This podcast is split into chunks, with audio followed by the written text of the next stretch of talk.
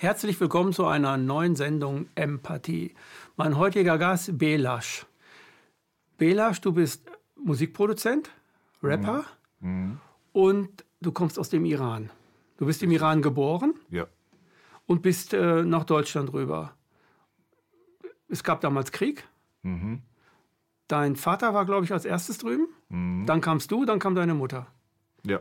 Hm, ne? Habe ich jetzt aus Wikipedia gelesen, glaube ich. Ja. Habe ich das so? Stimmt also, was da drin steht. Weil bei den meisten Menschen steht ja nur, äh, steht ja irgendwie Scheiße drin.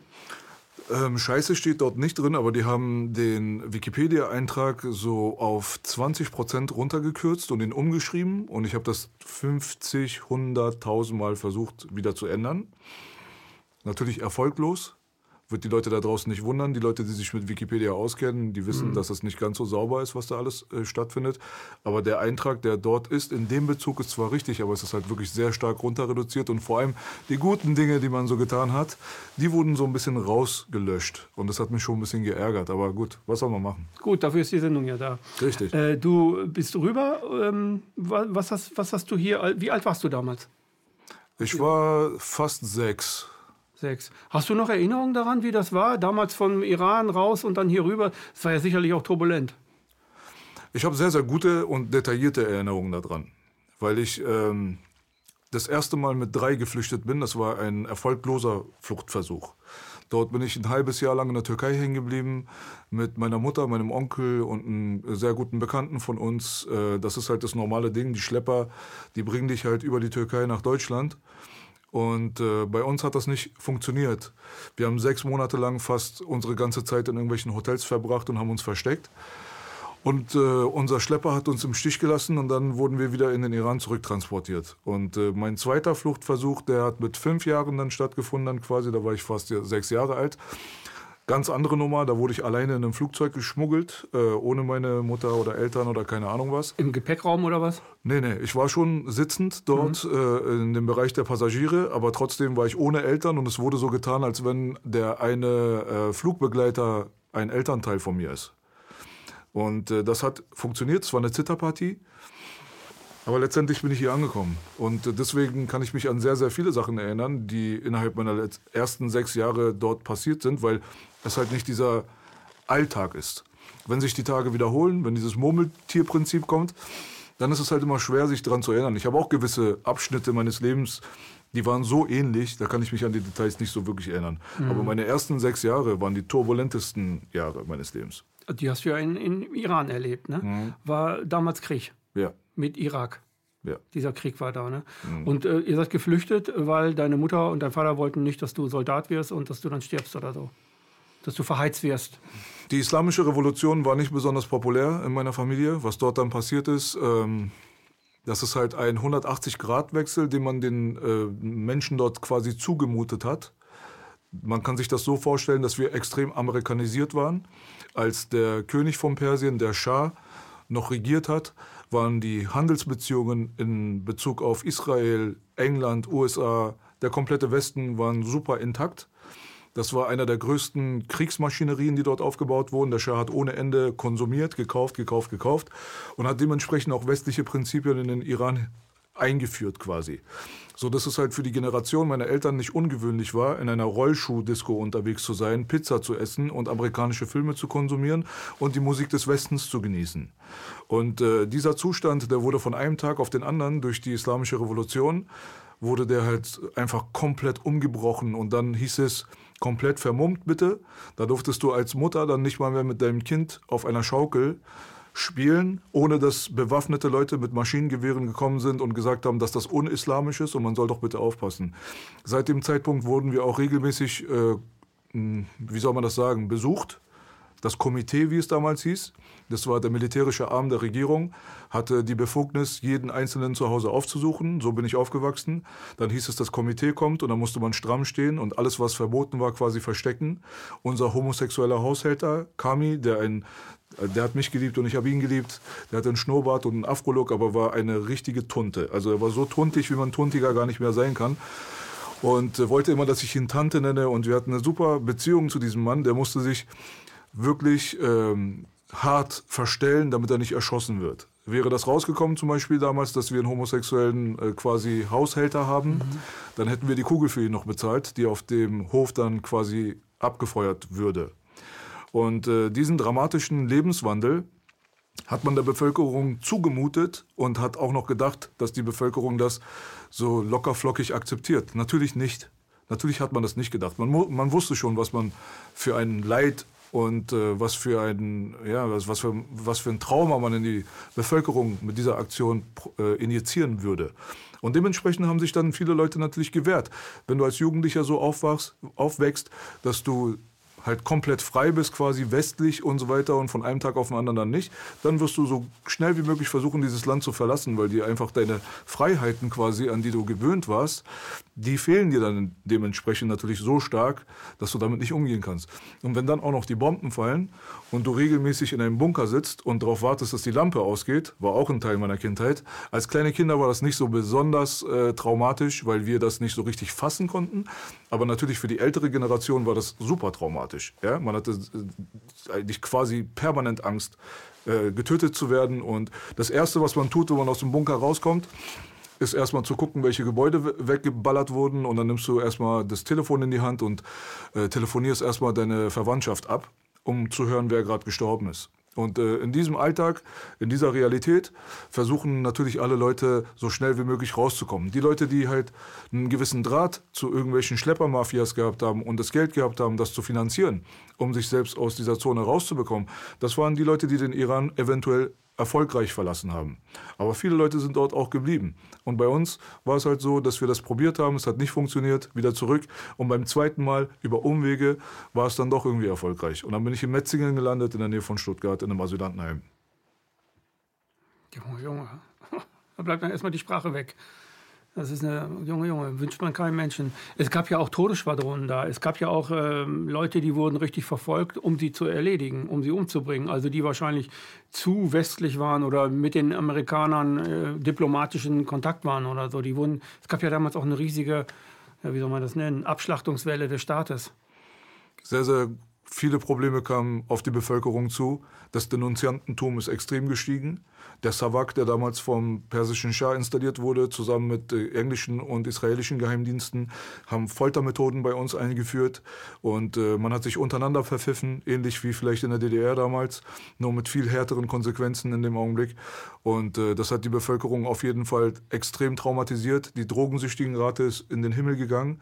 Es gab kaum irgendeine Familie, die nicht Opium oder Heroin konsumiert hat äh, zu den Zeiten des Krieges. Und ähm, es ist bekannt, dass äh, Iran ein absoluter Hotspot ist für Drogenkonsum. Und das äh, ist natürlich auch ein bisschen zurückzuführen auf die Beziehungen der britischen Kolonialmacht damals, die das Opium-Game hier auf dieser Welt sehr, sehr schön angetrieben hat, nicht nur in China, sondern auch im Iran. Und das ist halt natürlich eine sehr, sehr komplexe Verkettung von Ereignissen, die dann dazu geführt hat, natürlich, dass dieses Land extrem destabilisiert wurde. Und wir wissen, wer wir sind. Wir wissen, wo wir herkamen. Wir sind das alte persische Imperium. Wir waren das Imperium überhaupt, was die menschliche Geschichte angeht. Denn im Gegensatz zu Genghis Khan und Konsorten waren wir eigentlich human. Die westlichen ähm, hm. Menschlichkeitsgesetze, nicht Mensch, äh, Menschenrechte und so weiter basieren zum Beispiel auf den Steintafeln von König Kurosch. Das ist immer noch in westlichen Museen ausgestellt. Dieses Stück kann man sich angucken.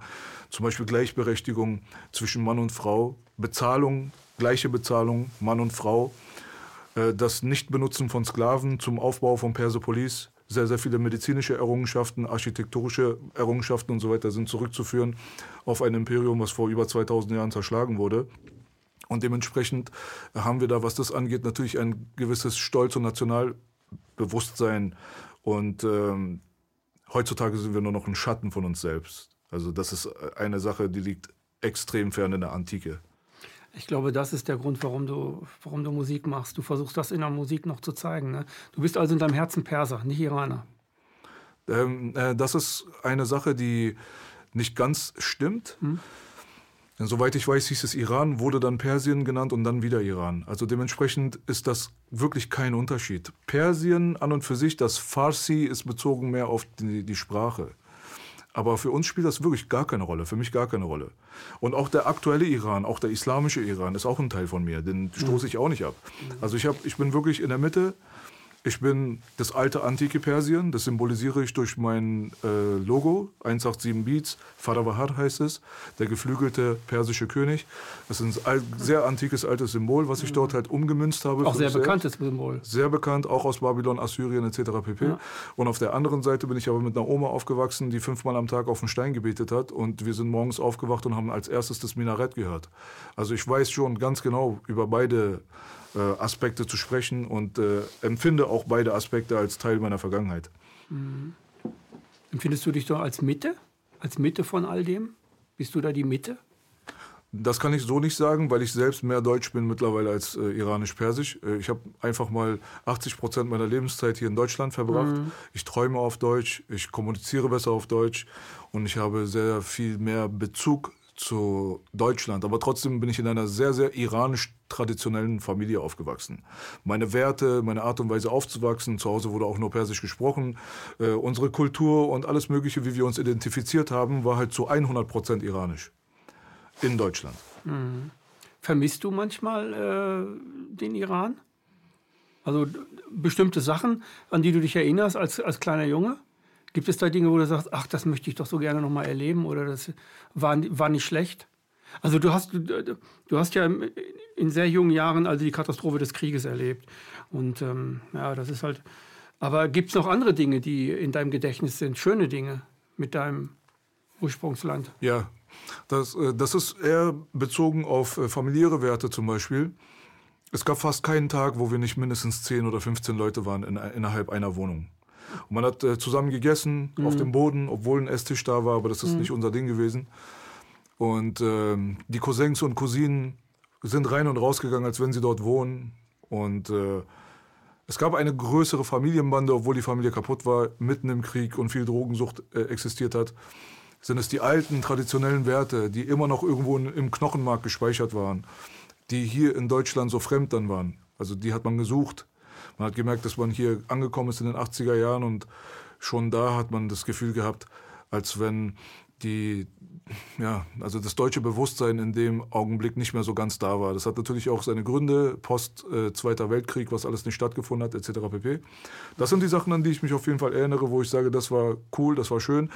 Aber ich denke mal, die angenehme Zeit war eher die Zeit meiner Eltern, weil ich bin in diesen Krieg reingeboren worden. Also ich mhm. bin ja 82er Baujahr und da war schon seit zwei Jahren katastrophal die, äh, der Zustand. Deswegen, ja, mehr oder weniger. Ich denke mehr an unsere alten traditionellen Werte, an unser persisch iranisches Bewusstsein noch ein bisschen länger zurückliegend als die Zeit, wo ich geboren wurde oder wo meine Eltern stattgefunden haben. Denn auch die Zeit, wo meine Eltern stattgefunden haben, wo sie vermeintlich frei waren, das ist auch nicht so wirklich wahr. Also das muss man dazu sagen. Denn die Beziehung zum Westen, die hat natürlich auch ihre Preise gefordert. Ne? Das ist normal. Wenn man sich mit dem Westen einlässt und was das angeht, die höchsten Militärausgaben des Mittleren Ostens dann quasi hat in Bezug auf Waffenkäufe etc. pp. Coca-Cola einführt und einen mhm. westlichen Lifestyle einführt, das ist ja nicht die Freiheit. Das ist einfach nur eine Verwestlichung. Mhm. Und das hat auch gewisse Nachteile, mit Sicherheit. Mit Sicherheit. So, deswegen ist es sehr, sehr schwierig für mich zu beantworten, diese Frage. Ist Freiheit für dich etwas, äh, ist Freiheit für dich ein ganz besonderes Gut, ne? Also es ist was ganz Wertvolles. Freiheit. Der Grundsatz des Lebens. Ja. Machen wir mal einen Break. Ähm, wie, wie kam es dazu, jetzt in, in kurzen Worten, kannst auch ruhig länger reden ne, darüber, ne? aber ähm, wie, wie kam es dazu, dass du zur Musik gefunden hast? Was war der auslösende Moment für dich? War das die Gruppe? War, war das Elternhaus. Ähm, mein Vater ist Musiker, Berufsmusiker, der hat auch hier in Berlin weiterhin Musik gemacht und hat in persischen Restaurants oder auch auf äh, Silvesterpartys etc. stand er hinterm Keyboard und hat gesungen. Meine Mutter war auch mal Teil einer Band äh, in dem Zusammenhang zum Beispiel. Mein Opa war äh, mit einer der berühmtesten Dombak-Spieler, also Trommler im Iran. Für die größeren Stars wie Gugush und so weiter gibt es immer noch YouTube-Videos, wo du Opi siehst, äh, wie er dort gespielt hat. Also das wurde mir schon ein bisschen in die Wiege gelegt. Ich hatte mhm. mein erstes Keyboard mit eins und ähm, also so ein kleines Ding so.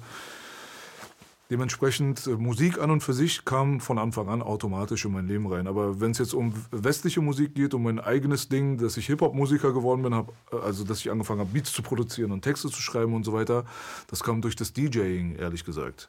Also in Diskos DJ gewesen? Ja, erstmal im Jugendhaus, Jugend, ne? ganz klassisch. Bei uns im äh, Jugendzentrum damals Party gemacht, kein DJ vorhanden. Ja, dann machst du das halt selber. Und äh, das hat mir so sehr Spaß gemacht, dass ich mir dann ein paar Platten gekauft habe und dann war ich ein Jahr später dann auch in den Clubs so ein bisschen unterwegs. Und dann habe ich gemerkt, dass das Produzieren an und für sich anscheinend der nächste Step ist. Seinen eigenen Stuff zu machen, nicht nur den Stuff aufzulegen, den andere produziert haben. Dann habe ich das gemacht. Und dann habe ich gemerkt, dass ich ähm, das verpönte Rappen, was damals bei uns an und für sich als peinlich galt, ja, also auf Deutsch zu rappen Anfang 2000 galt als sehr peinlich. und da habe ich gemerkt, dass es andere Leute machen, aber nicht besonders gut. Und ähm, ich wollte nie rappen, habe aber die Leute in meiner Umgebung, mit denen ich gerne zusammengearbeitet habe, habe ich gesehen, die waren A, vielleicht faul oder vielleicht nicht so effizient und haben mir zum Beispiel keine Spuren gegeben, dass ich mal was auf meine Beats packen kann. Und habe gemerkt, du kannst dich einfach auf niemanden verlassen. Das war eigentlich so das letztendliche Ding. Wenn du möchtest, dass irgendwas nach vorne geht, dann musst du es selbst in die Hand nehmen. Das war so der Grund, warum ich Stift und Papier in die Hand genommen habe und gesagt habe, weißt du was, ihr könnt alle rappen, gut, aber ich kann es halt besser. Und ich brauche jetzt auf euch alle nicht zu warten. Und ich hatte damals eine sehr, sehr schwierige Zeit. Ich kam gerade aus der Schule raus, hatte keine Perspektive, war in einem super kriminellen äh, Bezirk unterwegs, wo viel Armut geherrscht hat und äh, hatte probiert, wirklich Abitur und so weiter zu machen. Aber äh, äh die 11. Klasse habe ich abgebrochen, habe es nochmal probiert und habe es nochmal abgebrochen, habe gesehen, die Luft ist raus. Weil trotz aller wirklich beschissenen Lebensumstände, und ich kam wirklich nicht aus der einfachsten Familie, habe ich zehn, elf Jahre lang ohne Pause, ohne zu schwänzen, genau das gemacht, was ich am meisten gehasst habe, und zwar zur Schule zu gehen. Ja? Und äh, ich konnte nicht mehr und ich wollte einfach nicht mehr. Und dann sitzt du dort und dann hast du kein Geld, du hast keine Perspektive, ein Job wird dir bestimmt nicht angeboten und äh, Drogen verkaufen habe ich auch nicht getan damals, kam gerade aus der Schule raus, war keine Option und sitze im Sozialamt und krieg da meinen äh, Hungerlohn quasi vom Staat, nicht mal Lohn, man tut ja nicht mal was dafür. Und dort sitze ich, musste zwei Stunden warten, bis mein Berater mich aufruft und habe dann einfach das Papier genommen und den Stift genommen und habe mein erstes Album geschrieben. Der klassische Weg. Hinter auf Rückseite quasi. Nee, ich habe einfach Papier und Stift genommen, habe geschrieben, ja. geschrieben, geschrieben. Das waren meine ersten Texte. Bin nach Hause gegangen, habe weitergeschrieben, habe weitergeschrieben, habe weitergeschrieben. Und dann habe ich diese ganzen Texte aufgenommen und habe sie rausgebracht im Jahr 2004, 2005. Mein Album Regen. Das sind genau die Texte, die ich da im Sozialamt und in meiner schlechten Phase dann quasi zu Papier gebracht habe. Mhm. Du machst ziemlich, also deine Texte handeln vom, vom äh, realen Leben. Mhm. Also wie das Leben wirklich ist, wie du es gesehen, also wie du es siehst, wo du groß geworden bist. Ne? Mhm. Dein, äh, ich weiß nicht, ob das das Aktuelle ist, Rot-Blau. Mhm. Ähm, kannst du das mal kurz erklären? Weil es, es, ist ja erst ein Schauspiel. Es beginnt erst mit einem Schauspiel. Mhm. Also die Hälfte ist ein Schauspiel, also da beginnt eine Szene mhm. und dann beginnt eigentlich erst das Lied. Richtig. Wie, äh, wie hast, wie, was läuft da ab? Erzähl das mal. Weil ich finde das ziemlich gut. Finde ich ein sehr interessantes Thema. Vielen Dank. Ähm, Rot-Blau ist ein Guerilla-Video, was wir innerhalb von eineinhalb Tagen einfach so geschossen haben mit 800 Euro Budget insgesamt und davon ging fast alles ins Color Grading. Es war ein Kumpel von mir, der die Kamera gehalten hat. Wir haben uns zusammen ausgedacht, was abgeht und äh, haben unsere eigenen Kumpels an den Tisch gesetzt und ganz kurz mit denen geprobt und dann haben wir das durchgezogen. Äh, das ist also dementsprechend keine große Produktion. Aber da steckt halt auf jeden Fall eine Menge mh, hm, Durchdachtes dahinter. Mhm. So. Das kann man sehen. Deswegen, man braucht nicht immer Geld, aber hätten wir Geld gehabt zur Verfügung, ähm, anstatt 800 Euro vielleicht 8000 Euro, hätte sich das in die Produktionsqualität natürlich dann, hätte das sich dort drin wiedergespiegelt. Aber bleiben wir mal beim Kern der ganzen Sache. Der Kern der ganzen Sache ist es einfach, was künstlerisch Wertvolles zu erschaffen, ob mit großen finanziellen Mitteln oder nicht. Schauspielerei war schon immer ein sehr großes Interesse von mir. Ich wollte als Kind immer Schauspieler werden, kein Musiker und ähm, hatte immer das Gefühl, dass ich dieses Talent dafür habe. Ich habe ein paar kleine Rollen bekommen bei Dogs of Berlin, dies, das, hat alles nicht so ganz geklappt mit den großen Rollen. Die Leute wissen Bescheid, warum vielleicht. Ähm, wenn du mal wieder etwas von außen nicht bekommst, musst du es selbst machen. Schon wieder dasselbe Prinzip mhm. wie damals beim Rappen. Mhm. Dementsprechend haben wir das dann auch selbst gemacht. Und das Prinzip Also die Kernaussage oder die Essenz von Rot-Blau ist natürlich diese Dualität. Das ist halt dieses äh, alte Prinzip von Yin und Yang, Rot, Blau, was natürlich dann auch so ein bisschen in so ein bisschen natürlich auch die Verbindung herstellt zu dem, womit ich assoziiert werde. Viel ist die 80er Jahre. Die 80er Jahre waren halt so mit diesen Cyan- und Magenta-Tönen und so weiter. Das hat das so äh, repräsentiert. Auf der einen Seite, auf der anderen Seite ist es halt auch einfach nur eine klassische Hood-Geschichte, wo es halt einfach nur darum geht, dass du dich tief in die Scheiße reiten kannst und wirst in dem Augenblick, wenn du krampfhaft diesem Geldmachinstinkt hinterherrennst und äh, die Gefahren abgestochen zu werden, angeschossen zu werden, in einem Gefängnis zu landen oder in der Gosse zu enden und so weiter und so fort, sind alle diese Sachen, die mir von meinen Grundschullehrern immer prophezeit wurden. Und äh, das ist eine künstlerische Expression dieser Welt. Und ich habe es geschafft, meinen äh, Grundschullehrern, was das angeht, ähm, die, deren Aussagen quasi zu re revidieren oder deren Prophezeiung äh, nichtig zu machen. Ich habe es halt geschafft, nicht in der Gosse zu landen. Mhm. Bisher nicht im Gefängnis zu landen. Also nicht lange, so ein bisschen mal Gesa oder so. Und äh, dementsprechend empfinde ich das als Erfolg. Das ist für mich ein Erfolgsprinzip auf jeden Fall, was auf genau diese Sachen basiert. Und zwar, niemand traut dir irgendwas zu und du schaffst es trotzdem. Es verbirgt sich aber in dem Video auch eine Gesellschaftskritik. Also es handelt ja davon, dass jemand äh, Karten spielt und der verliert und leiht sich vom anderen Geld und der holt, äh, holt dann eine Knarre raus und nach dem Motto, äh, jetzt habe ich, hab ich dir Geld geliehen hm. äh, und du hast es jetzt wieder verloren. Ich habe dir aber eben gesagt, leih niemals von anderen Leuten Geld. Hm. Das macht man ja nicht und jetzt hast du es dir schon wieder, jetzt bist du wieder in der Scheiße gerät. Jetzt kann man das auf die Gesellschaft projizieren. Hm. Wir haben ein Zinssystem. Also wenn ich zur Bank gehe und leih mir Geld, äh, dann, dann gehören, ich sag's mal so, dann gehören die Eier ja der Bank. Also meine Eier gehören der, gehören der Bank ab da, ab dem Moment könnt ihr auch dran ziehen, mhm. so, wegen des Zins. Und das ist eigentlich das, worauf alles aufbaut. Also in deinem Video ja. äh, landet das Ganze mit einer Kugel und dann kriegt der eine, äh, blutet dann da und mhm. wurde, was, wurde ein, ein Juwelierladen äh, ausgeraubt, weil er seine Schulden bezahlen wollte. Die Gruppe hat zusammengehalten. Aber es, äh, er hat dabei eine Kugel abgekriegt. Mhm. Also im Grunde genommen verlierst du bei der Sache. Du verlierst definitiv. Ja. Das, da gibt es keinen Gewinn. Bei der Nummer gibt es keinen Gewinn. Ja. Also man kann vielleicht kurzfristige Gewinne, äh, kann man vielleicht verbuchen. Da kann man sich kurz mal als Sieger fühlen bei solchen Geschichten. Aber bei diesem Straßenkram gibt es halt einfach so eine extrem hohe Verlustquote. In dem Augenblick, wenn man sich mal anguckt, wer auf der Straße aktiv ist und was dort gemacht wird, wie viele Leute kommen wirklich mit einer Menge Geld in der Tasche und glücklich aus der Nummer wieder raus das ist ein sehr, sehr unrealistischer Zustand, ganz ehrlich. Und äh, für die paar Leute, die das für sich gemanagt bekommen, gehen so, so, so und so viele tausende Leute den Bach runter. Mhm. Das ist halt der Deal, quasi, den die Straße mit den Leuten eingeht. Die Erfolgsquote ist unfassbar gering. Und es ist vielen, vielen es Leuten. Es gewinnt ja klar. immer nur einer. Entschuldige, dass ich so unterbreche. Es gewinnt ja immer nur einer. Und aber die anderen verlieren ja alle. Das ist ja das Prinzip, ne? Statistisch gesehen sind die Gewinner irrelevant. Das sind so wenige. Deswegen. Gut gesagt. Statistisch sind die Gewinner irrelevant. Gut gesagt. Mhm. Das ist es. Also die Straße ist aber auf der einen Seite okay, gut. Wir malen jetzt gerade ein sehr, sehr finsteres Bild von der Straße. Mhm.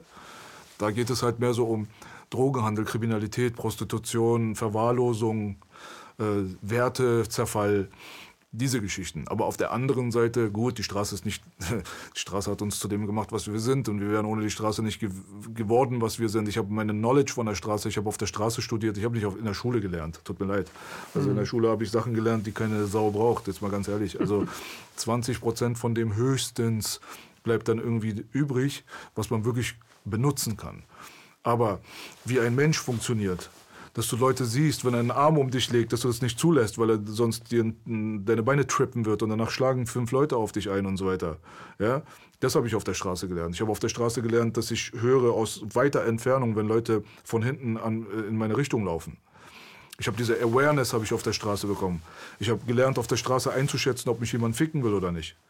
Ich habe das auf der Straße gelernt, dass wenn ich auf dem Boden bin und keiner mehr für mich da ist, dass die Leute von der Straße mir die Hand geben und mich hochziehen und sagen, mach mal weiter. Mhm. Ich habe auf der Straße sehr, sehr viele gute Sachen erlebt. Deswegen finde ich es auch fast schon perfide, aber vor allem peinlich, von diesen Rappern da draußen wie Animus und so weiter, die die Straße so scheiße reden die ganze Zeit. Die die ganze Zeit gefressen haben von unserem Kuchen, sich an unseren Schicksalen bedient haben, selbst nichts erlebt haben in ihren kleinen Dörfern, wo sie herkommen.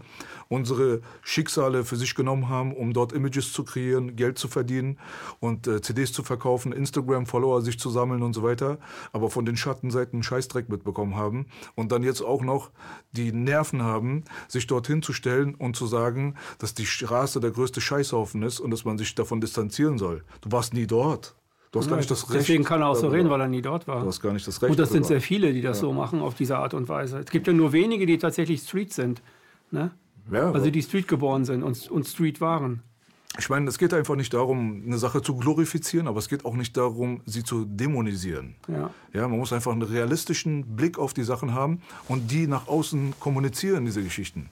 Damit die Leute, die die Konsumenten sind, die halt den Großteil von dem darstellen, von den Leuten, die deine Geschichten ja dann bekommen, dass die auch wirklich ein realistisches Bild von dem Stuff bekommen. Das ist halt ganz, ganz wichtig.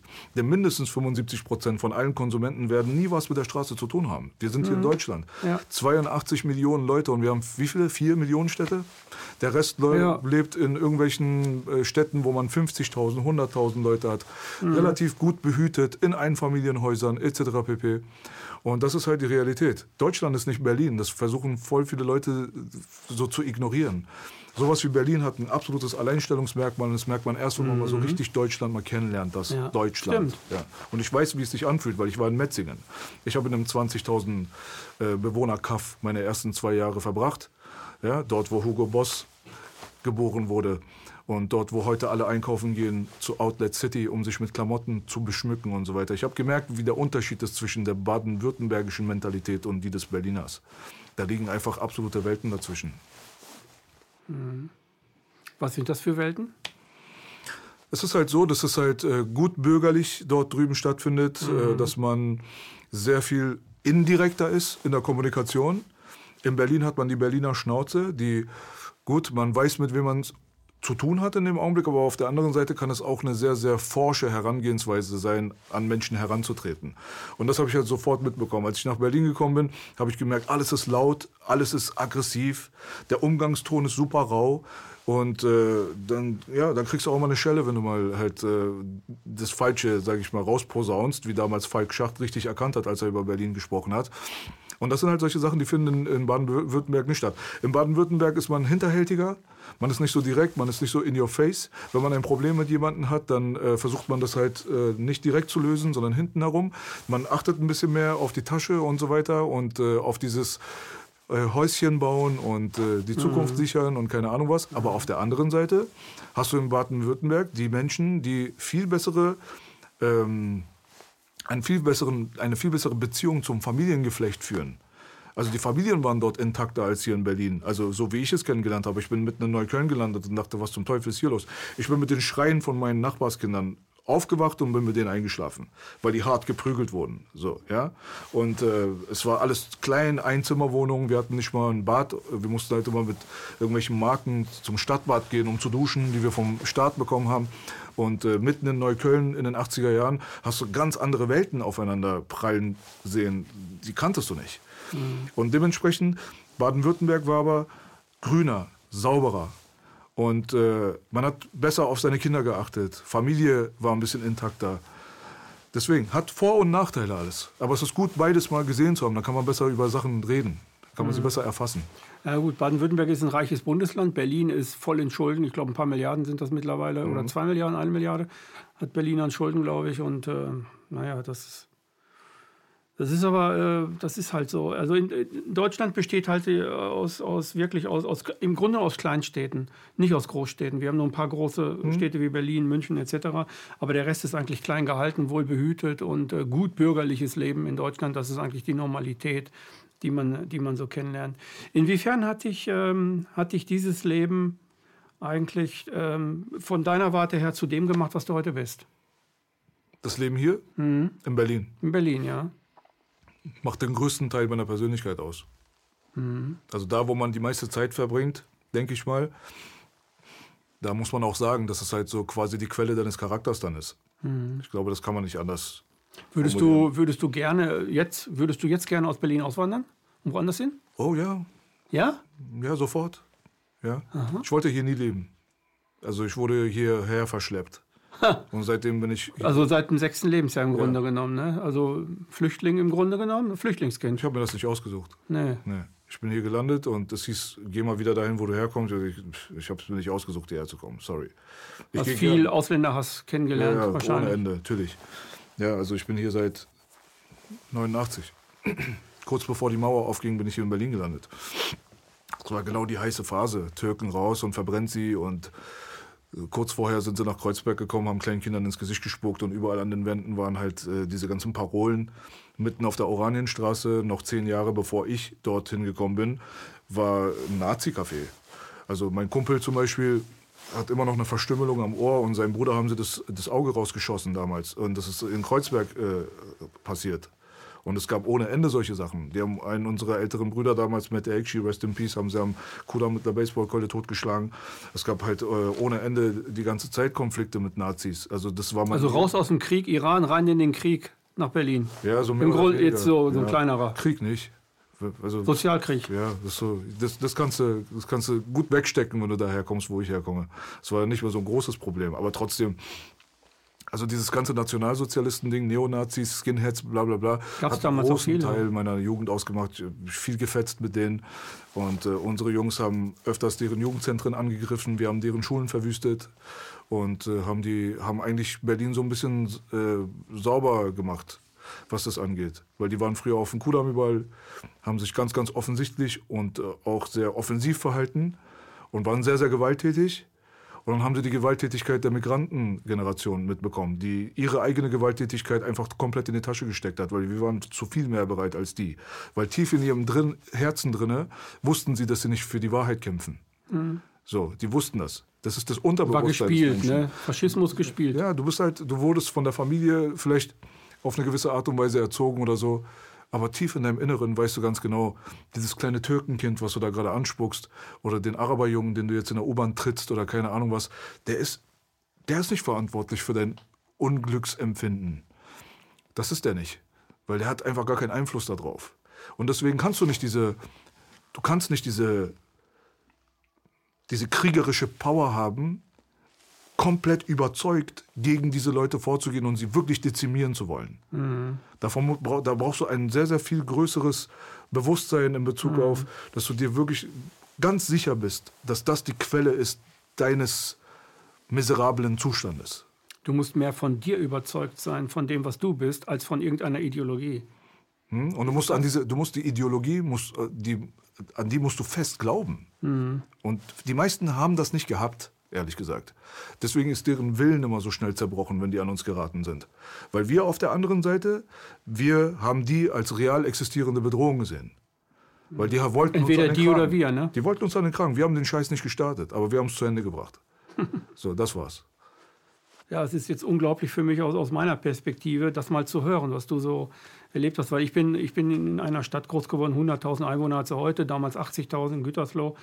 Und ich habe das, äh, sowas habe ich ja alles nicht erlebt. Ich äh, war mit vielen Türken, Griechen, Polen in einer Klasse und wir waren eigentlich eher befreundet, als dass wir befeindet waren.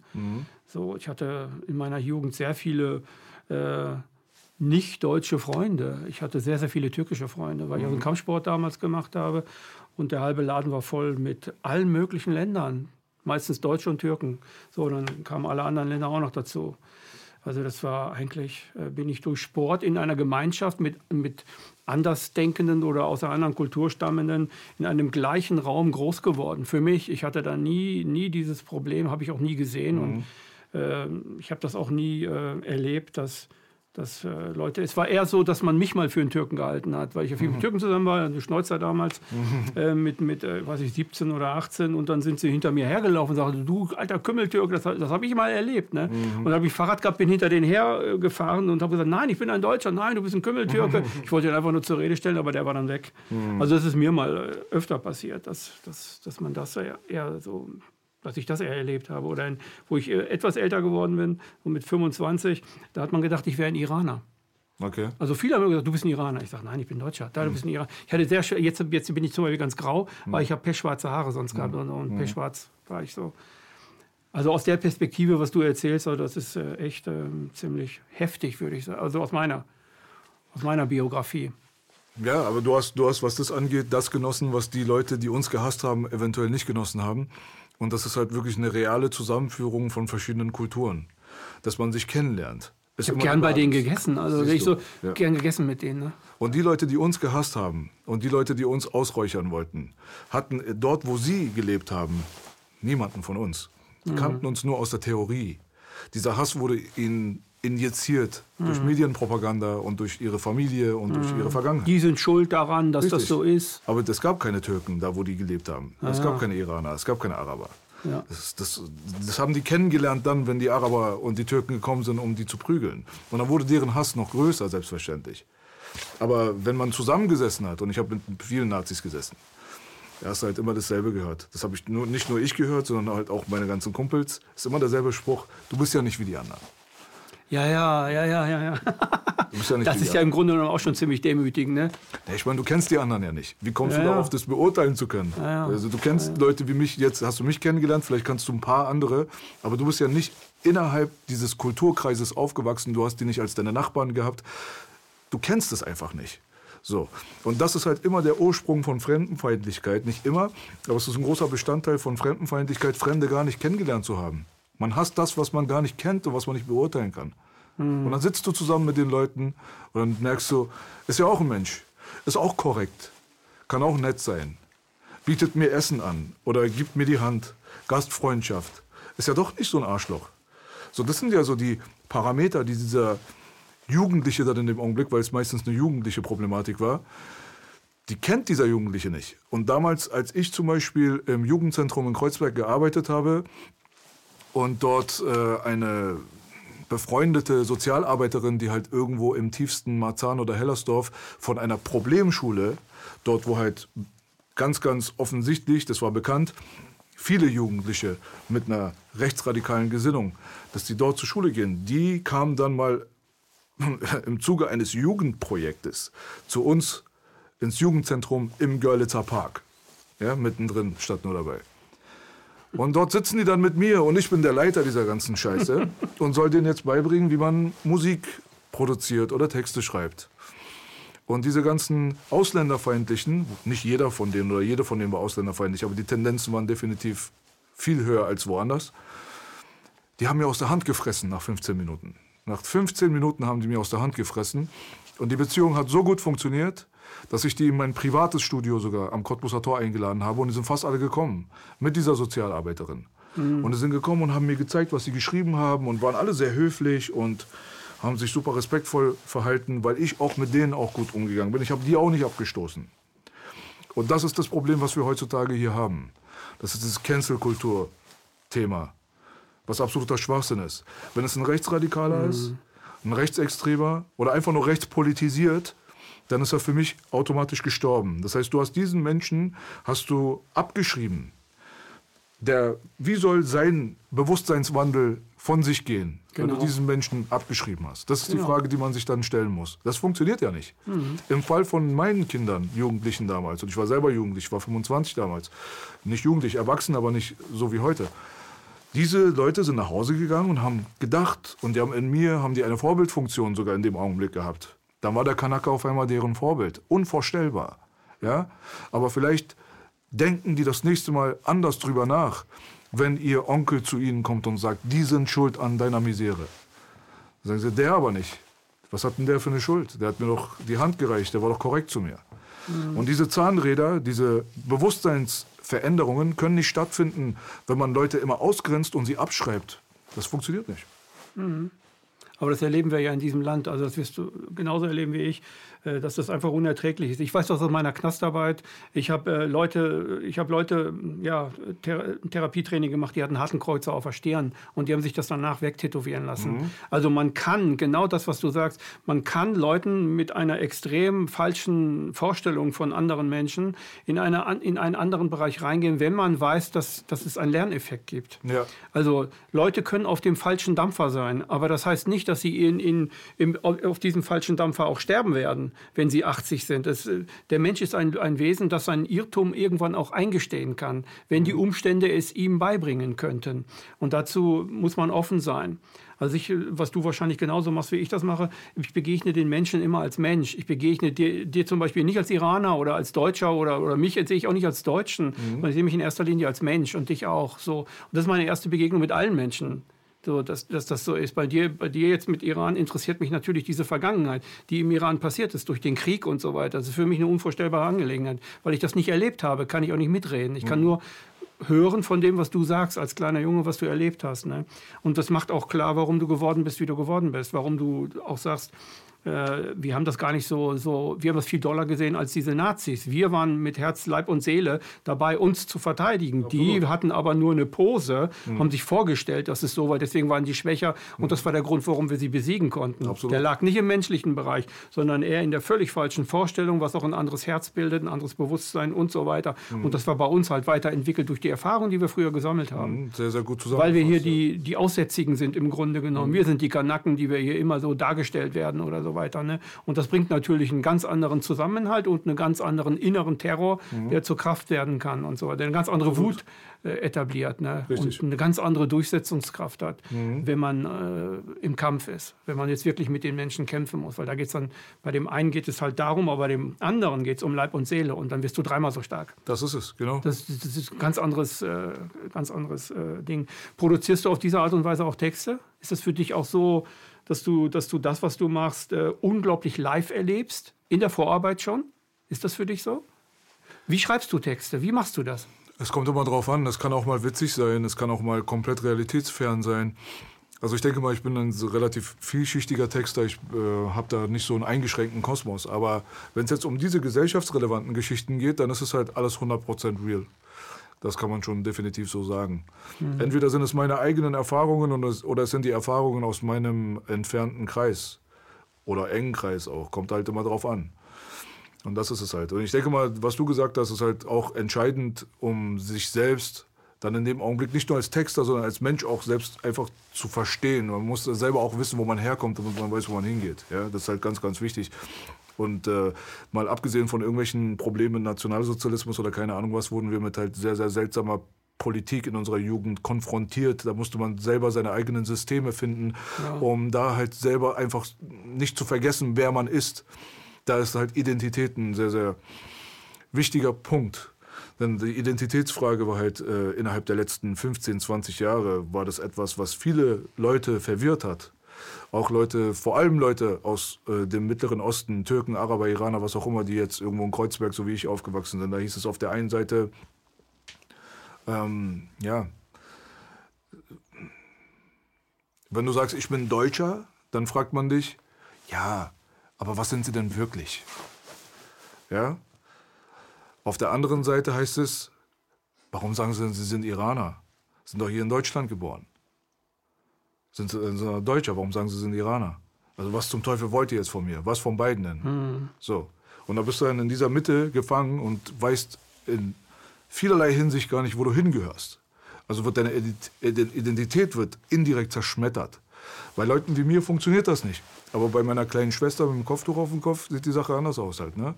Die macht sich da 10.000 Mal mehr Gedanken drum, was sie ist, wer sie ist. Und läuft durch die Gegend und entwickelt da, was das angeht, niedriges Selbstbewusstsein. Mhm. Und das waren halt so Probleme, mit denen man so konfrontiert war. Deswegen habe ich auch bei einem anderen Interview mal gesagt, wo ich gefragt wurde, was bedeutet Made in Germany? Und ob ich mich selbst als German empfinde. Ja, klar empfinde ich mich als German. Ich bin ja made hier. Ja, ich bin hier seit ich sechs Jahre alt bin. Ich bin 39. Ja. So, aber ich bin made hier, aber ich bin nicht born hier. Und wenn ich in den Spiegel reingucke, sehe ich nicht das typische Bild eines Deutschen. Es ist nun mal so. Also wer mir erzählen will, du musst dich als ein Deutscher fühlen, sorry, aber weißt du, geh mal den Friseur voll labern, so, weißt du so? Weil ich komme aus dem Iran, wie gesagt, persische History ist ein paar tausend Jahre alt und das wirst du mir nicht wegnehmen. So. Ich gucke in den Spiegel und sehe den Nachfahren meiner Vorfahren und die haben hier Jahrtausende lang existiert. Ich bin hier erst seit 30 Jahren. So. Aber auf der anderen Seite, wie ich schon am Anfang gesagt habe. Deutschland hat mich ja zu dem gemacht, was ich bin, nicht der Iran. Der prägnanteste Anteil sozial ähm, was jetzt das Umfeld angeht, mhm. Politik, was ist richtig, was ist falsch, mhm. was darf man, was darf man nicht, was esse ich, was konsumiere ich. Das ist doch alles deutsch, das ist doch nicht iranisch. Und deswegen habe ich halt immer versucht, einen klaren Blick auf die Sache zu behalten, meine Identität nicht zu verraten, aber trotzdem auch nicht in die andere Richtung zu gehen, zu sagen, ich bin jetzt störrisch und stoße das ganze Deutschsein ab. So, Deutschsein ist scheiße, Deutsche sind scheiße und so weiter. Gibt es ja auch Leute, die gehen dann in dieses Extrem, ja. weil aus einer Trotzreaktion, weil sie sich mhm. einfach sagen, ey, weißt du was, fuck you. So. Und das sind halt beides Sachen, die sind tricky. Da muss man halt die Mitte finden, wie in allen Sachen im Leben. Mhm. Ähm, hast du denn manchmal das, oder als äh, junger Mann vielleicht das Gefühl gehabt, dass die Deutschen dich nicht sein lassen, wie du bist? Oder was du werden willst?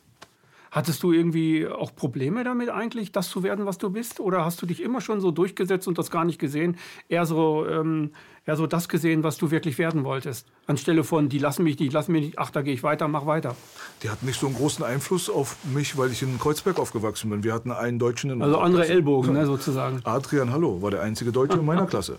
Also wenn sich einer integrieren musste, dann war es der Deutsche. war es der Deutsche. Also, deswegen, das konnte mir nicht aufgezwungen werden. Wir kommen aus einer ganz anderen Perspektive. Mhm. So. Deswegen, ähm, man hat das aber durch die Medien und so, so ein bisschen mitbekommen und durch die Politik und so weiter. Dass halt, wie gesagt, dieser Identitätskonflikt in den Menschen so stattfinden soll, muss, keine Ahnung was. Aber den Schuh, wie gesagt, habe ich mir nicht anziehen lassen. Mhm. Ich habe auch sehr großen Respekt vor Deutschland. Das ist auch nochmal so eine Sache. Viele Leute erzählen über mich, ich wäre deutschenfeindlich. Das ist ja auch so, so ein Narrativ da draußen, der hasst Deutsche. Ich hasse Juden, ich hasse Deutsche, ich weiß, ich hasse euch alle. Ja? Aber auf der anderen Seite, wenn ich Deutschland kritisiert habe, wenn ich Politik kritisiert habe, wenn ich manche Sachen kritisiert habe, die Deutschland, Deutsche, was auch immer, auf uns Ausländer projizieren wollen, dann hat es nichts damit zu tun, dass ich gegen Deutsche oder Deutschland was habe. Es hat einfach nur damit was zu tun, dass ich diese Welt als einen Globus empfinde, auf den wir alle keinen Anspruch haben. Ein Deutscher hat keinen Anspruch auf Deutschland und ich habe keinen Anspruch auf den Iran. Ja, diese Welt gehört uns nicht. Wir sind alle nur Gäste hier auf diesem ist, Planeten. Das ist eine total gleichberechtigte Zone für alle. Ja. Ja, ja. Wenn ich Bock drauf habe, irgendwo hinzuwandern, dann heißt es doch nicht, ich bin dort fremd. Das gehört dir doch nicht. Wer bist du zum Teufel? Also die Leute, die das beschlossen haben, das ist meins, du darfst jetzt hier nicht rein, die haben teilweise die Grenzen mit einem Lineal gezogen. Das sieht man, mhm, wenn man das so guckt, ne? wie, wie gerade das ist. Mhm. Das ist einfach ein perverses Spiel, was basiert auf Vergewaltigung, Mord, Plünderei, Ressourcendiebstahl und sehr, sehr viel Manipulation, um eigene Machterhaltung einfach im Gang zu halten auf dieser Welt. Das ist das Prinzip unserer Landeskategorien und unserer Grenzen. Ist Manipulation im Geiste, Indoktrination etc. pp. Das mhm. sind solche Sachen, tut mir leid, die werde ich mir nicht anziehen, diese Schuhe. Mhm. Ja? Und deswegen sage ich, wir sind Menschen auf diesem Globus. Aber ich kann den Deutschen kann ich respektieren für seine Kultur, denn ich sage ja selbst auch, ich erfinde mich als Perser. Ja. Das heißt nicht, ich sehe den Globus und sage, ich bin Mensch. Nein, ich bin Perser. Ich habe eine iranische Historie und ich respektiere diese Historie und ich bin stolz auf diese Historie, aber auf die guten Sachen, die wir gemacht haben. Und auf der anderen Seite sehe ich den Deutschen dann in dem Augenblick, wenn ich jetzt Rüdiger sehe, einen Achim, einen Peter, den ich kennenlerne, wenn er ein cooler Typ ist, dann respektiere ich das, was er als Mensch mir entgegenbringt. Und da gibt es gewisse Werte, die sind deutsch, in Anführungsstrichen. Die sind bei uns vielleicht nicht so ganz ausgeprägt. Genauso haben wir Iraner gewisse Werte, die sind bei den Deutschen vielleicht nicht ja. ausgeprägt. Das kann ich in dem Augenblick als das Deutschsein respektieren, nicht die Landesgrenze. Und ich muss die Historie von Deutschland auch als ganzheitliches betrachten. Denn sehr, sehr viele wertvolle Errungenschaften kamen aus dieser Region. Und dass es reduziert wird immer auf diesen Nationalsozialismusfaktor. Das ist halt die Sache, da lasse ich mir den Schuh auch nicht anziehen. Das ist Politik, das ist ja schon Teile. Das ist Schwachsinn, weil das heißt eine Periode, die, tut mir leid, das waren zwölf Jahre. Ja? 33 bis 45 sind zwölf Jahre. Naja. Lass uns, lass uns mal nicht die Historie dieses Landes, die wertvolle Historie dieses Landes und auch diese ganzen positiven Errungenschaften uns kaputt machen und madig reden und reduzieren auf diese zwölf Jahre. Das ist auf jeden Fall eine Sache, da bin ich überhaupt nicht cool mit. Da können Sie mich jetzt irgendwie auch schon wieder als was da auch immer Ja, ja, das, ist, das Interessante ist ja, ich als äh, sogenannter Personalausweisdeutscher, äh, ich äh, darf darüber gar nicht so ausführlich reden. Da werde ich sowieso in die Nazi-Ecke reingestellt oder so, wenn ich das dann sage, was du gerade gesagt hast. Und als, ich auch. Du ich war, auch. Ich war auch schon Nazi. Ach, du äh, bist ja auch Nazi, ne? Nazi, das hat sich also schon gelegt. Alles Mögliche. Dann bist du also auch Nazi. Das ist ja unglaublich. Ja. Ich war Nazi, weil ich zum Beispiel ähm, Donald Trump nicht madig geredet habe. Mhm. Das war zum Beispiel der Punkt, warum ich Nazi geworden bin. Okay, gut, was hat das eine mit dem anderen zu tun, denkt man sich jetzt in erster Linie. Aber das ist tatsächlich so, wenn man eine gewisse Ideologie nicht verfolgt und dem Mainstream nicht hinterherrennt, dann kommen halt die Leute, die da ein Interesse daran haben, genau dieses Kartenhaus zusammenzuhalten und werden jede Keule benutzen, die gerade effektiv ist. Das ist es. Die Nazi-Keule ist effektiv. Ja, genau. Das ist keine ideologische Frage, die ist nicht wissenschaftlich fundiert. Die funktioniert. Und man nimmt alles, was funktioniert. Deswegen beleidigen wir auch auf der Straße zum Beispiel dem anderen seine Mutter oder seine Sexualität oder seine Rasse. Weil das geht sofort rein und es ist sofort, effektiv. Es ist ne? effektiv. Genau, genau, der andere genau. wird dann sauer und dann haben ja. wir unsere Schlägerei. Mhm. Ja? Und dann hast du das rausprovoziert, was du eigentlich haben wolltest. Und da ist dir jedes Mittel recht. Aber in dem Augenblick hasse ich seine Rasse gar nicht. Wenn ich zu ihm sage, du scheiß Araber und stech auf ihn ein in dem Augenblick oder keine Ahnung was, ich als Iraner oder als Türke oder keine Ahnung was, benutze gerade nur das, was mein Hass als effektivstes empfindet, um den anderen zu drücken und zu schmälern und zu zerstören, seine Psychologie zu zerbrechen. Aber in Wirklichkeit geht es nicht um ihn, sondern es geht um dein inneres Gefühl. Es geht halt dass du auf den anderen überträgst oder genau. der andere auf, die, auf dich überträgt, wie auch immer. Ne? Es geht um Projektion.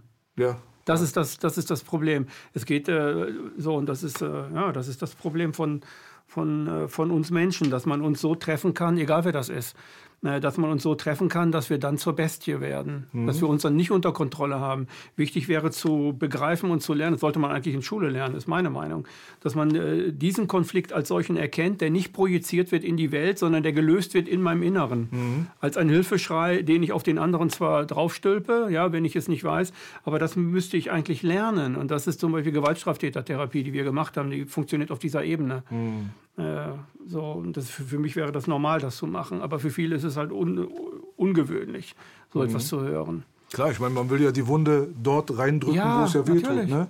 Und manche können das sehr effektiv. Und deswegen bin ich zum Beispiel, was das angeht, relativ levelt. Ja. Es ist schwer, mich aus der Reserve zu locken, ja. weil ich der Schlimmste war. Ich wusste ganz genau immer, wie ich, welche ja. Knöpfe ich zu drücken habe bei anderen, damit sie total aus der Haut fahren. Mhm. Ja?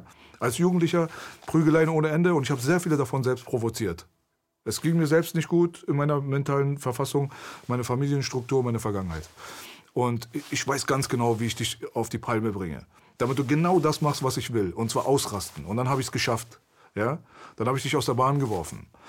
Und das haben sie mit mir natürlich auch probiert in dem Augenblick. Weil was zum Teufel soll ich mit einem Nazi zu tun haben? Ich habe mehr Nazis geschlagen, als ihr je gesehen habt. Mhm. In dem Augenblick, was willst du mir erzählen? So, deswegen, das funktioniert bei mir nicht. Und auch diese ganzen politischen Geschichten und so weiter. Ne? Mit Donald Trump und keine Ahnung was. Da ist so ein Vogel von Rapper, der mich dann gedisst hat deswegen. Das ist der Erste, der sich das getraut hat. Auch nur, weil er in Stuttgart sitzt. Mhm. Und der halt auch, du bist Donald Trump-Fan. Nein, ich bin kein Donald Trump-Fan. Ja? Wird man ja gleich gesagt, Putin-Versteher und so. Ich habe nur gesagt, dass sofort. Donald Trump der beste Präsident innerhalb der letzten 15 Jahre war, im Vergleich und im Maßstab gesetzt zu seinen Vorgängern, die Clinton und Bush und äh, Obama hießen. Ja? Da sehe ich ja, tut mir leid, keine krasse Verschlechterung im direkten Vergleich zu diesen Leuten, die alle auch keine lupenreinen Demokraten und Gutmenschen oder keine Ahnung was waren. Trump, habe ich immer gesagt, ist ein amerikanischer Präsident. Alle amerikanischen Präsidenten, Politiker insgesamt sind mit Vorsicht zu genießen. Und hier geht es einfach nur um eine Feststellung betrachtet im Maßstab. Und wenn das jetzt der Grund ist dafür, dass die mich angegriffen haben. Viele Leute haben mich angegriffen. Ich hätte jetzt auch total ausrasten können, weil die machen dann ihre Spielchen im Internet, Kopf ausschneiden und lustig machen und so weiter. Ja, ja. Ja, so, und jetzt, wenn die dann schaffen, was sie wollten, sitze ich in meinem Auto mit der Axt ja, und bin auf dem Weg jetzt gerade schon in Richtung Köpenick, weil ich weiß, dass der Bruder da wohnt. Und das ist mir passiert. Ich sag's dir ganz ehrlich. Ich saß dort drinnen und nach, der, nach langer, langer Hetzkampagne und mir vorgeworfen worden, dass ich ein Vergewaltiger sein soll, also dass ich äh, vorhabe, jemanden umzubringen, vergewaltigen, zu ermorden und dass ich dies bin, das bin, mhm. gefährlich, mhm. bannt ihn, verbrennt ihn, Hexenjagd. Hexenjagd, Hexenjagd, Hexenjagd. Das ziehst du dir einen Tag, zwei Tage, drei Tage, vier, fünf, sechs, sieben, acht, neun, zehn, elf, zwölf. Am 14. Tag war ich in meinem Auto. Und dann ist, das ist der Zeitpunkt, wo du dann begreifen musst, das ist es, was sie wollen. Genau. Das ist es, was Ganz sie wollen. genau. Die lenken Gebe dich gerade. Genau.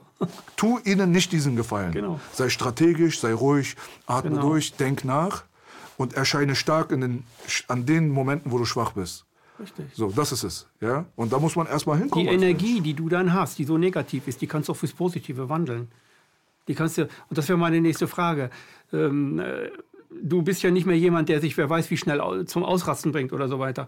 Du hast es gelernt, deine Energien so zu, so zu kanalisieren, dass du deinen Job machst, also als Rapper, deine Texte machst, deine Filme machst, deine Beiträge machst. Du machst ja auch, äh, du machst ja auch Diskussionsthemen in, äh, auf im YouTube-Kanal und so, dass du das genau dahin bringst und dabei kommt was Positives raus.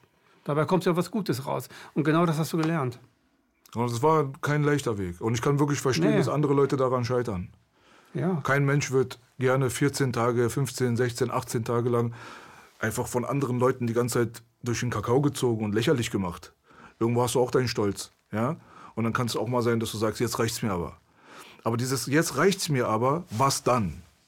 Das ist die Stelle. Mhm. Auch wenn der Film kitschig war in den 80ern, aber Karate Tiger, No Retreat, No Surrender, ja, wo, der, wo dieser Fake Bruce Lee sein Bein festhält und der Jason, der zappelt da und dann fragt er ihn, was jetzt? So, das ist der Zeitpunkt, wo du dich entscheiden musst, was machst du denn? Machst du einen falschen Move, verrenkst dein Knie, landest auf dem Boden und bist erstmal im Arsch und dann bedauerst du dich, äh, äh, oder weißt du in dem Augenblick zu reagieren? Und wie kannst du wissen, in dem Augenblick zu reagieren? Das bedeutet, du brauchst erstmal diese Erfahrung. Du brauchst erstmal diesen Erfahrungsschatz, aus dem du schöpfen kannst. Und du brauchst die menschliche Festigkeit, mhm. die dich auf diesem Level behält, nicht die falsche Entscheidung zu treffen. Denn die Leute, die die richtigen Entscheidungen in Krisensituationen treffen, das sind die, die den Krieg überleben.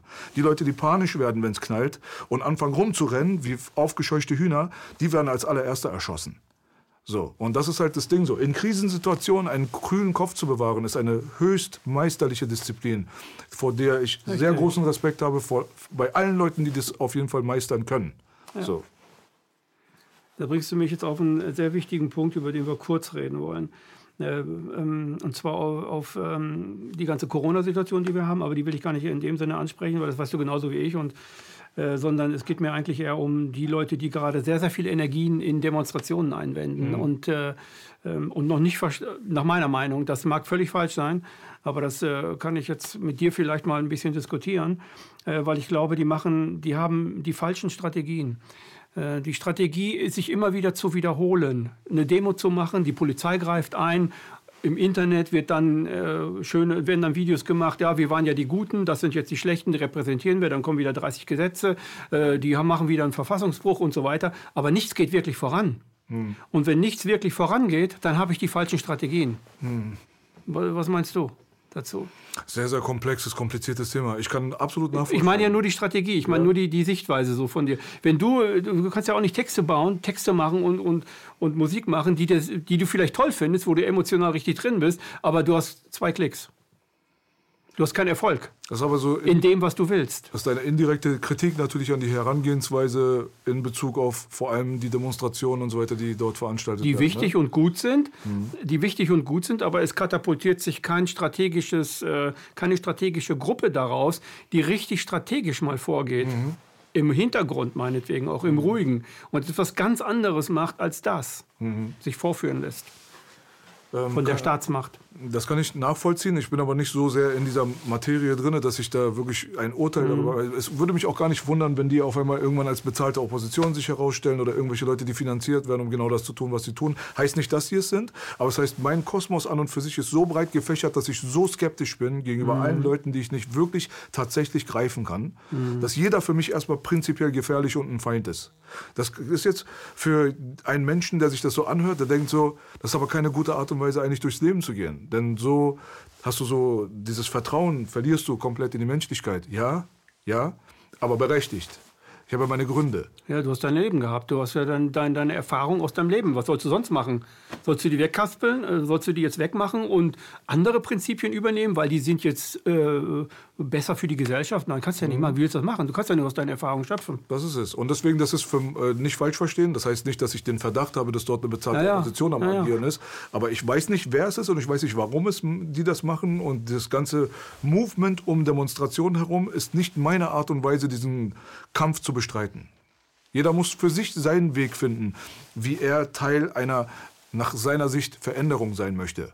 Und für mich ist es nicht auf die Straße zu gehen und an Demonstrationen teilzunehmen. Das ist nicht für mich mein Weg. Mein Weg ist ein anderer. Mein Weg, den repräsentiere ich von morgens bis abends, ja. dadurch, dass ich eine öffentliche Person bin mhm. und quasi mich da, was das angeht, gerade mache. Das ist mein Weg. Ja. Aber es das heißt nicht, dass es ein schlechter Weg ist, ist genauso wichtig. auf einer Demonstration mit dabei zu sein. Aber es ist halt definitiv nicht ein Prozent förderlich für einen Lösungsansatz, wenn man nur auf Demonstrationen geht, danach nach Hause geht und dann wieder auf eine Demonstration geht.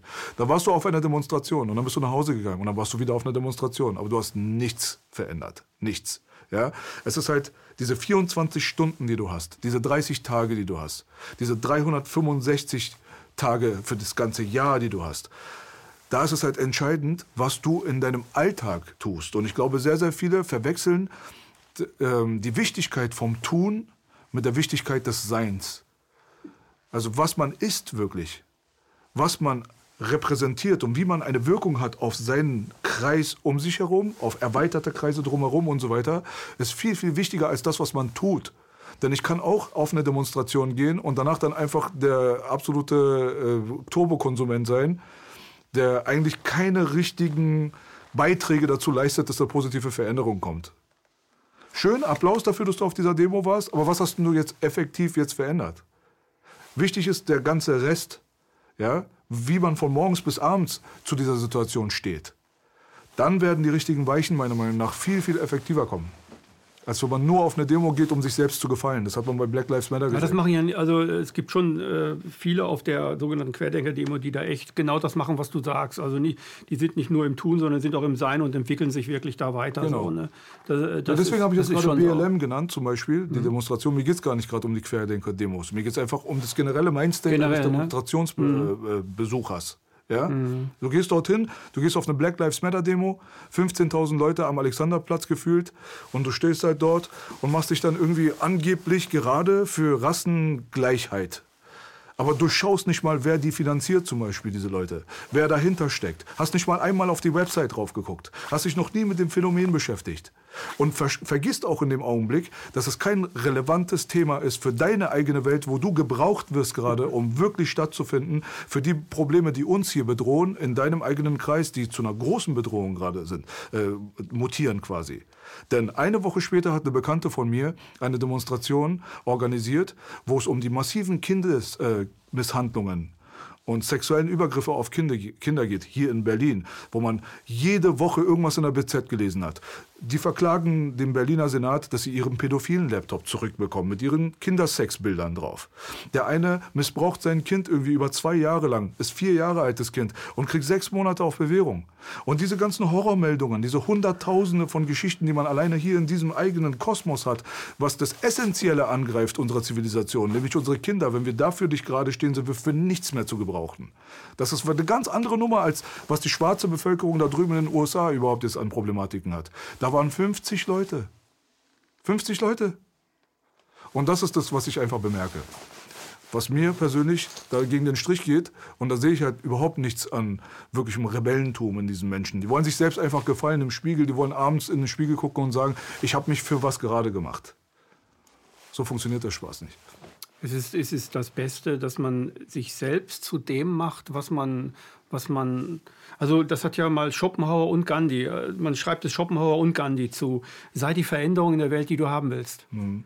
Das ist eigentlich eher der Weg. Dass du selber, also dass jeder Einzelne die Veränderung sein soll, die er für die Welt möchte dass er selbst daran arbeitet und nicht in eine Gruppe geht und sagt, wir wollen das, Plakat hochhalten, das wollen wir nicht oder irgendwie sowas. Das kann man machen, um aufzuwachen und um vielleicht bestimmte Erfahrungen zu sammeln. Das ist wichtig. Ich war ja auch auf diesen Demos und äh, habe da auch meine Erfahrungen gesammelt und äh, gehe heute nicht mehr zu Demos, weil ich einfach sehe, dass muss was anderes kommen. Aber es ist, es ist eher das, ne? Und du machst das mit dem, was du machst. Ich mache das mit dem, was ich mache. Der macht das mit dem, was er macht. Und, genau. und, und so geht das. So, so geht das eigentlich viel genau. besser. Ne? Wir leben in einer Gesellschaft, wo es halt möglich ist, Menschen, deren Emotionen zu instrumentalisieren. Damit sie denken, sie marschieren in eine richtige Richtung und sind mhm. für die positive Veränderung am Start. Es gibt aber historisch gesehen sehr, sehr oft den Fall, dass man genau in die falsche Richtung dann läuft, obwohl man denkt, man tut das Richtige. Und deswegen bin ich ja auch nicht so hart im Umgang mit solchen Menschen. Deswegen kritisiere ich sie auch nicht von morgens bis abends oder ich kritisiere sie gar nicht. Wenn jetzt so ein öffentliches Gespräch gerade stattfindet und wir sprechen darüber, dann spreche ich darüber. Aber mhm. ansonsten bin ich nicht sauer darüber, dass Leute Fehler machen. Man mhm. schlägt ja auch nicht ein Kind, weil es was nicht versteht, sondern man versucht ja mit dem zu kommunizieren. Ne? Und solche Zusammenhänge zu begreifen sind kompliziert. Was erwarten wir da von der normalen Bevölkerung? Ist klar, dass da der ein oder andere, was das angeht, emotionalisiert und instrumentalisiert wird. Das ist selbstverständlich richtig. Und da gilt es halt auch, was das angeht, immer noch trotzdem aber irgendwie rücksichtsvoll zu sein und denjenigen nicht direkt zu canceln, zu verurteilen und zu, mit dem Finger ausgestreckt, du bist ein Idiot, du hast es nicht begriffen, keine Ahnung was, so beschimpfen vielleicht oder keine Ahnung was. Und das ist halt meiner Meinung nach sehr, sehr wichtig. Die Kommunikation ist das Essentielle, um diese Probleme lösen zu können irgendwann mal. Und wenn unsere Kommunika Kommunikation kastriert wird, was wir heutzutage leider erleben. sehr stark erleben, dann haben wir ein grundsätzliches Problem. Und dementsprechend wünsche ich mir einfach von den Menschen da draußen, dass sie genau das nicht erlauben. Und dass sie sich da, was das angeht, so ein bisschen dagegen stellen und sagen, ey, weißt du was, es gibt keine destruktive Kommunikation, gibt es nicht. Es gibt nur konstruktive Kommunikation. Es kann auch sein, dass da Unsinn von der anderen Seite bei rauskommt. Kann ja sein. Aber wie wollen wir der Sache auf den Grund gehen, wenn wir es uns nicht mal anhören? Und das ist halt das Problem, was ich jetzt eher sehe gerade. Sehr gutes Schlusswort, Belasch. Schön, dass du da warst. War ein tolles Gespräch. Habe ich so empfunden. Ich danke dir für die Einladung. Das war eine weitere Sendung Empathie, heute mit Belasch.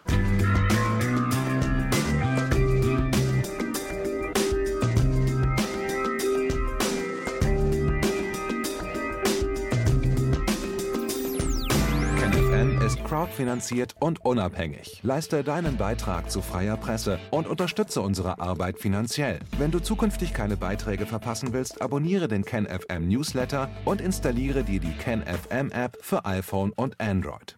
Weitere Informationen auf kenfm.de/support. Hallo Community. In diesem Video möchten wir euch das Thema Bitcoin ans Herz legen. Wir werden euch erklären, was Bitcoins sind, wie man damit bezahlen kann und welche Bedeutung diese Währung für KenFM hat. Viele von euch haben sicher schon von Bitcoin gehört oder nutzen es sogar privat. Wie ihr KenFM mit Bitcoins unterstützen könnt und warum das für uns aktuell sehr wichtig ist, verraten wir euch jetzt. Das ist ein Bitcoin. In Wirklichkeit existiert so ein Bitcoin aber gar nicht. Es gibt ihn nur virtuell im Internet als digitale Währung in einem digitalen Konto.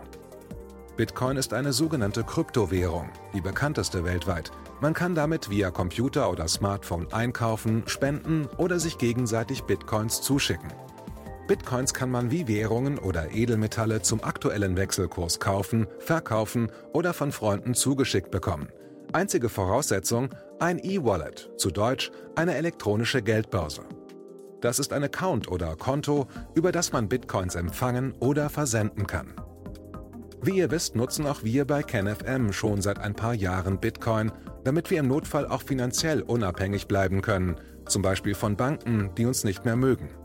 Da viele Banken mit unserer Berichterstattung nicht einverstanden sind und nicht im Zusammenhang mit KenFM genannt werden möchten, kam es in den letzten Monaten so weit, dass uns gar keine Bank mehr mag.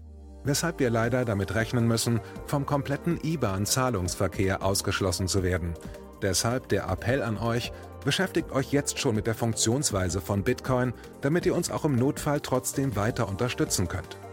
Alles, was ihr dafür tun müsst, ist, eure bisherige Unterstützung in Euro einfach in Bitcoin an uns zu senden. Dazu legt ihr einfach eine kostenlose E-Wallet an, wandelt einen Betrag eurer Wahl in Bitcoin um und sendet uns diesen an unseren Bitcoin-Account. Den Link findet ihr unter jedem unserer Beiträge sowie unter diesem Video. Alternativ dazu könnt ihr aber auch diesen QR-Code mit eurem Smartphone scannen. Übrigens, eine detaillierte Schritt-für-Schritt-Anleitung haben wir zum Nachlesen für euch schon einmal vorbereitet.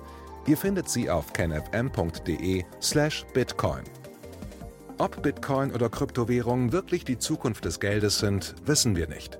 Aber vielleicht ist das bald unsere einzige Option, so unabhängig wie möglich und vor allem ohne Bankkonto für euch in Zukunft weiterhin freien und unabhängigen Journalismus machen zu können. Wir hoffen sehr auf eure Unterstützung und sagen jetzt schon tausendmal Danke. Euer Team von KenFM.